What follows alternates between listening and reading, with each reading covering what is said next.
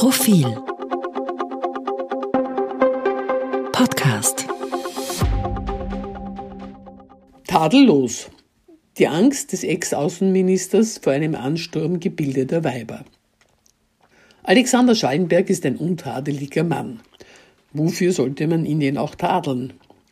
Dafür zum Beispiel, dass er es als Außenminister abgelehnt hat, besonders gefährdeten Frauen, Menschenrechtsaktivistinnen, Richterinnen, Journalistinnen zur Flucht aus Afghanistan zu verhelfen? Dafür, dass er stattdessen die afghanische Botschafterin ins Außenamt zitierte, als sie forderte, Abschiebungen nach Afghanistan auszusetzen und die Regierungen weltweit beschwor, ein Taliban-Regime dort nicht anzuerkennen?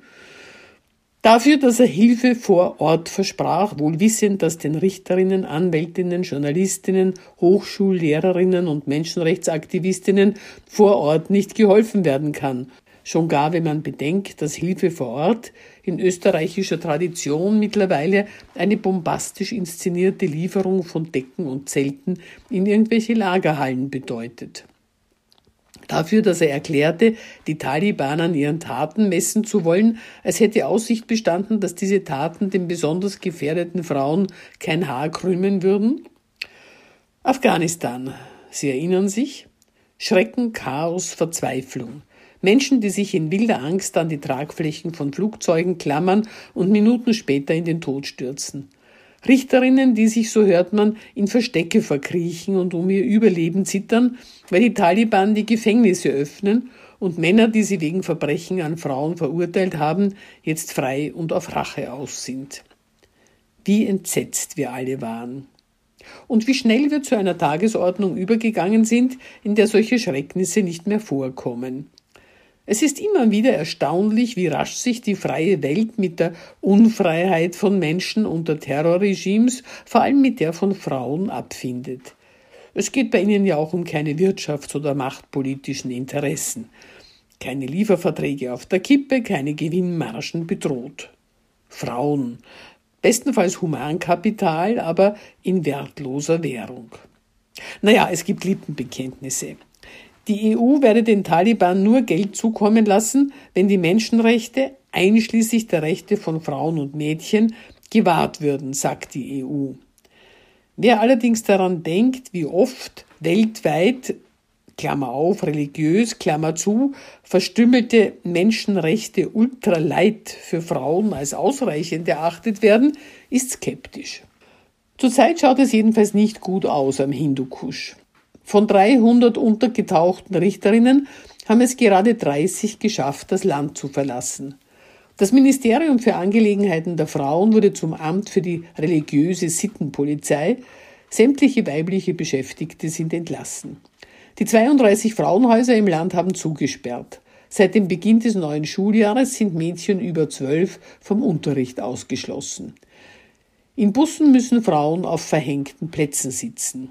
Die Demos, mit denen Frauen in Kabul gegen ihre Rechtlosigkeit protestieren, werden gewaltsam niedergeschlagen. Neue Taliban, das sind Fake News, zitiert die Frankfurter Allgemeine Zeitung Gisu Jahangari, die Vizepräsidentin der Internationalen Föderation für Menschenrechte, in einem Bericht über eine EU-Sitzung, der auch die afghanische Menschenrechtsaktivistin Shahzad Akbar per Video zugeschaltet war. Ihr Appell an die Abgeordneten, Sehen Sie nicht weg, vergessen Sie nicht, werden Sie nicht selbstzufrieden angesichts der Menschenrechtsverletzungen in Afghanistan. Aber genau das ist schon passiert. Das öffentliche Interesse schaut weg. Erinnern Sie sich noch an Malala Yousafzai, die als 15-Jährige von den pakistanischen Taliban mit einem Kopfschuss niedergestreckt wurde, weil sie sich für das Recht auf Bildung für Mädchen einsetzte? Heute ist sie 24 und Friedensnobelpreisträgerin, aber wer denkt, man könne ihr Schicksal getrost unter Happy End abhaken, irrt. Sechs komplizierte Operationen hat sie seitdem über sich ergehen lassen müssen. Neun Jahre später erhole ich mich noch immer von einer einzigen Kugel, schreibt sie in ihrem Blog. Es breche ihr das Herz, wenn sie an Afghanistan denke und an die Millionen von Kugeln, die die Menschen dort in den vergangenen Jahrzehnten abbekommen hätten. Ja, tragisch das alles, aber wir sind halt machtlos? Nicht ganz. Solange Geldhähne im Spiel sind, gibt es Handlungsoptionen. Es gilt dabei nur, auch Handlungen im Interesse von Frauen mit wirklichem Nachdruck einzufordern. Der tadellose Herr Schallenberg wollte weibliche Intelligenz nicht aus Afghanistan importieren, um den Pull-Effekt zu vermeiden. Klar, wer weiß denn auch wirklich, was so ein Ansturm gebildeter Weiber nach sich zieht. Deswegen keine Rüge, sondern allseitiges Beeindrucktsein von Schallenbergs elegantem familiären Hintergrund. Alter Adel darf man offiziell nicht mehr betonen, aber anklingen lassen schon. Diplomatenhaushalt, internationales Parkett, Weltläufigkeit. Das beruhigt im Hinblick auf staatstragendes Auftreten.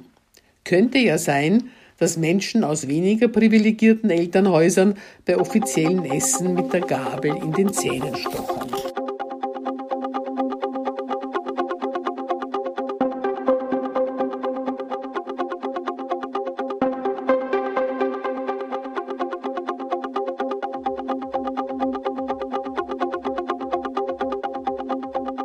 Mehr zum Thema auf Profil.at.